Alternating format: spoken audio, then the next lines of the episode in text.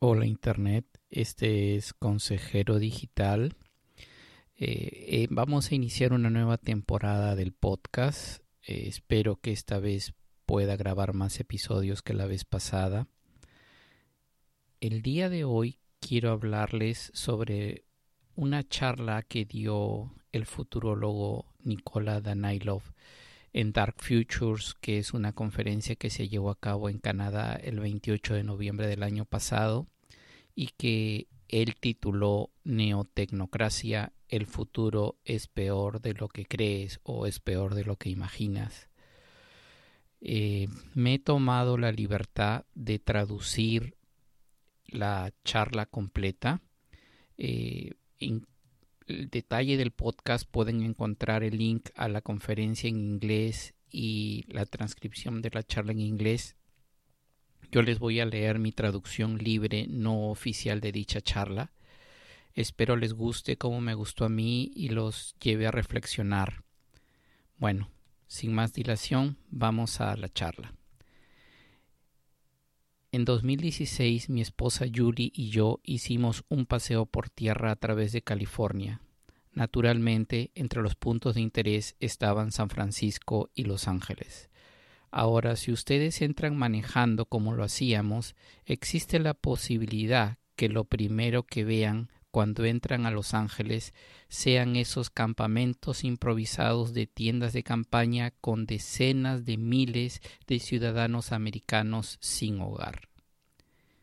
Y esto es importante porque dos años antes de nuestro viaje, Peter Diamandis publicó su libro catalogado como bestseller por el New York Times, Abundancia, y nos contó que el futuro es mejor de lo que creemos y nos dijo que no solo podemos solucionar, sino que solucionaremos todos los grandes problemas de la humanidad con tres cosas.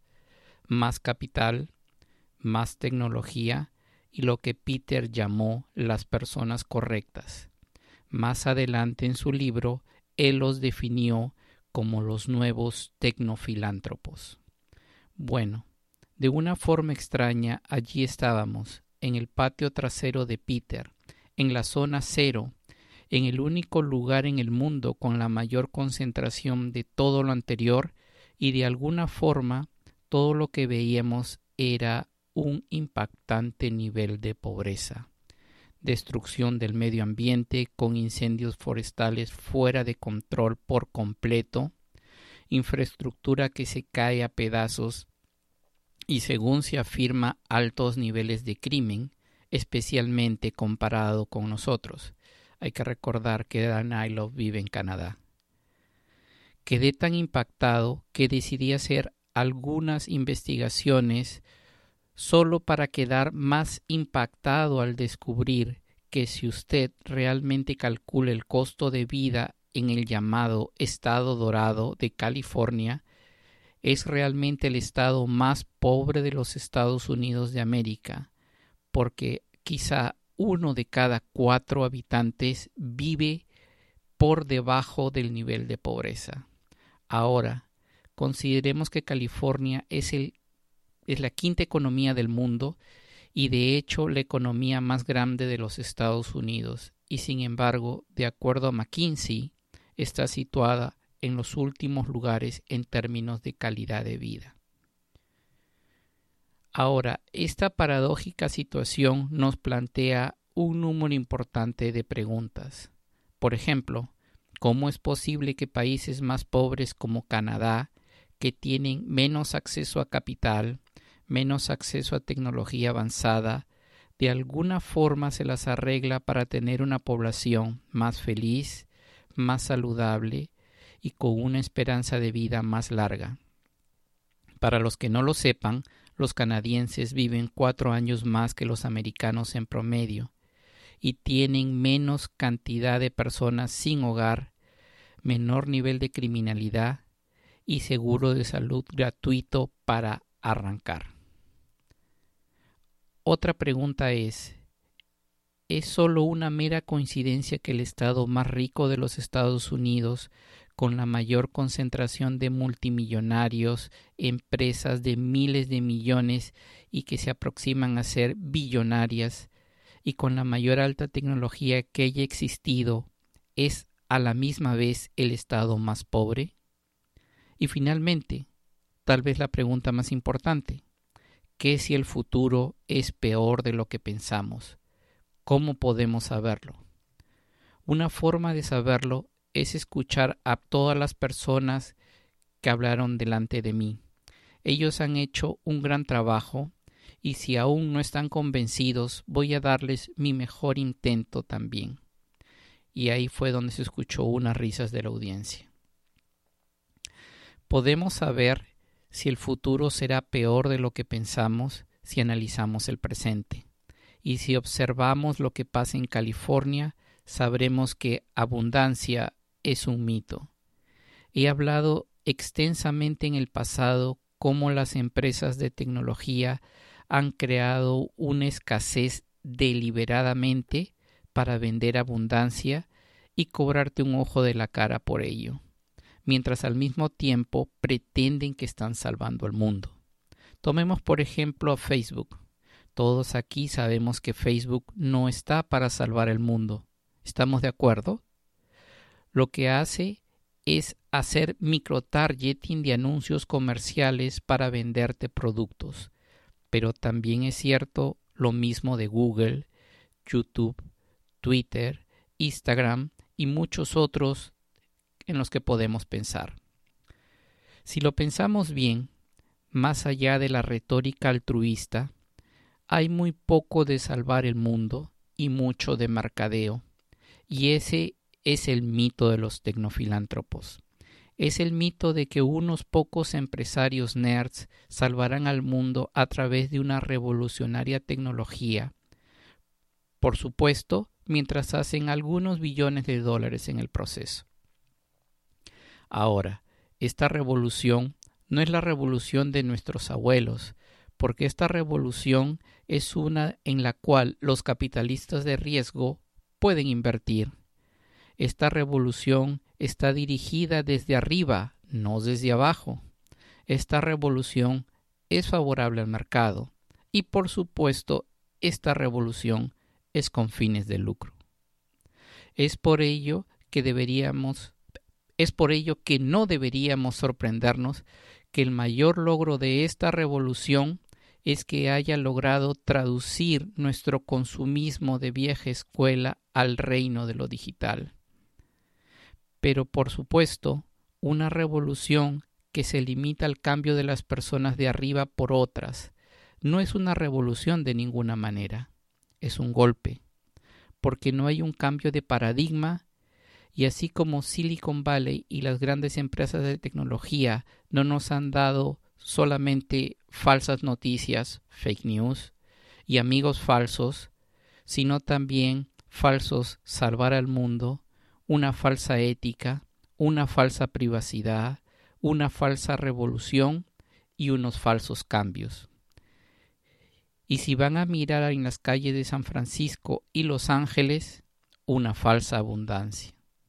La realidad es que el modelo de negocio de las grandes empresas de tecnología es el clásico modelo tradicional de economía extractiva.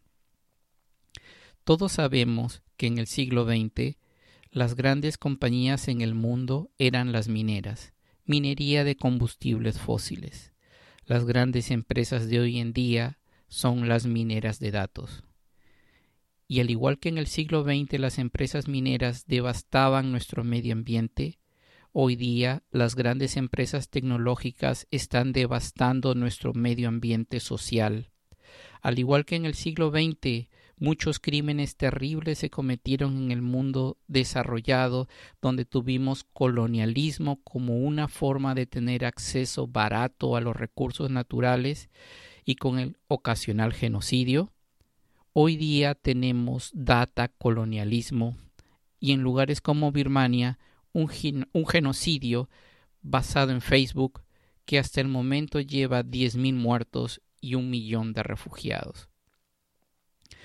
Como pueden verlo, solía pensarse que las personas creían que la biología es el destino.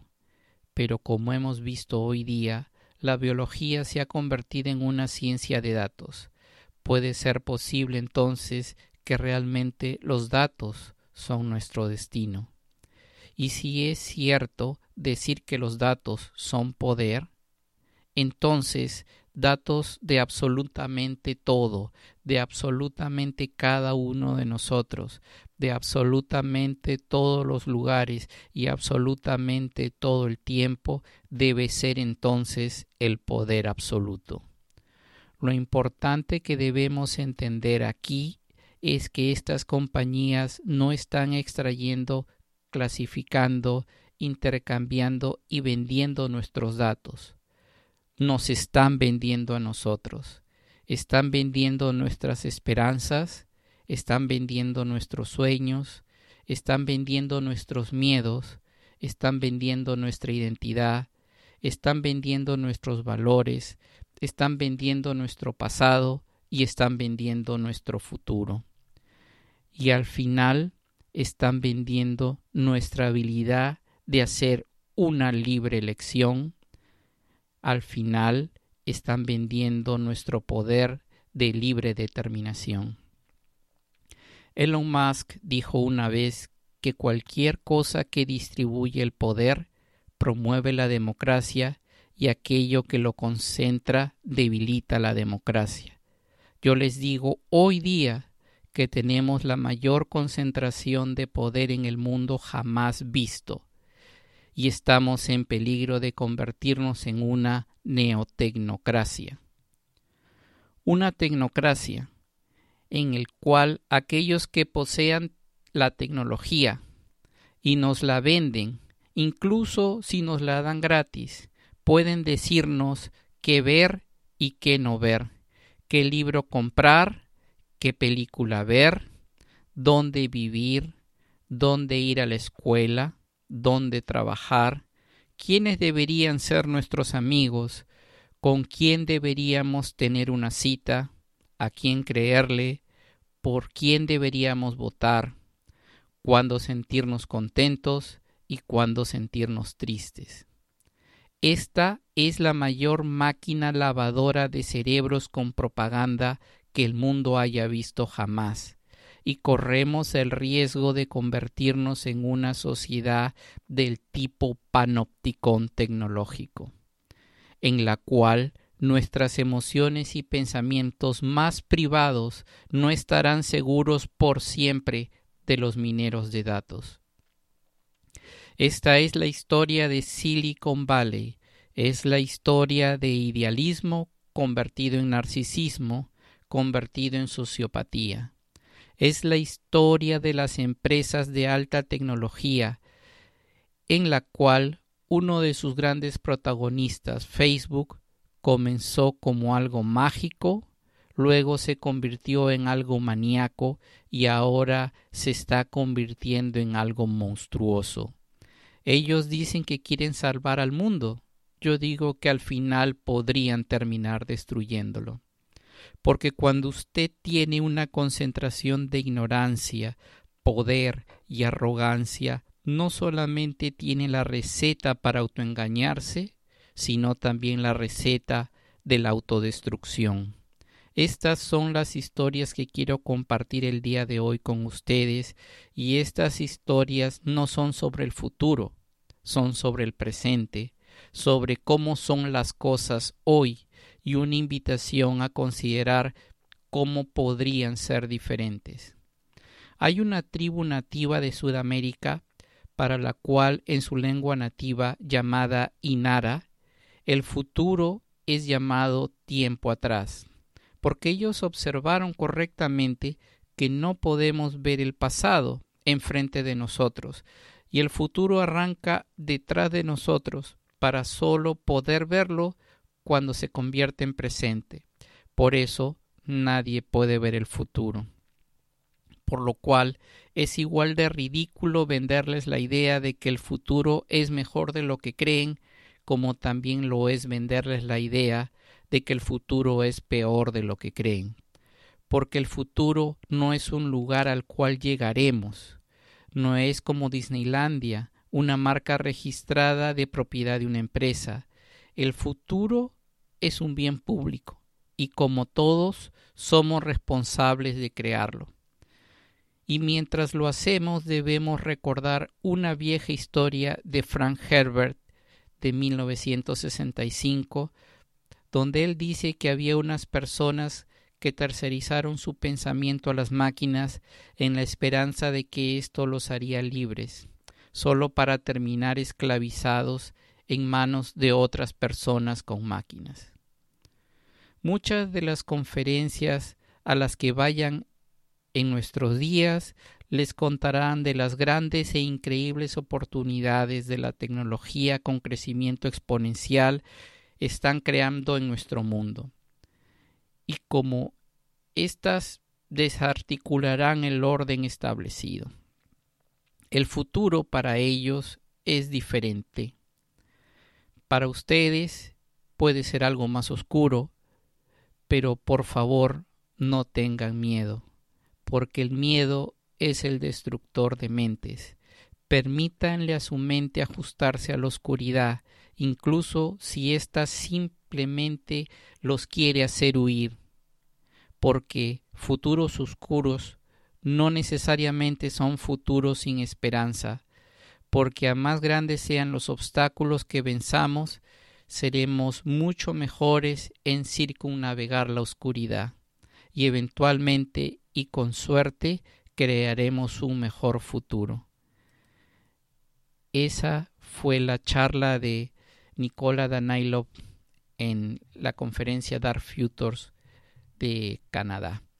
Espero les haya gustado. Eh, pueden dejar sus comentarios. Gracias.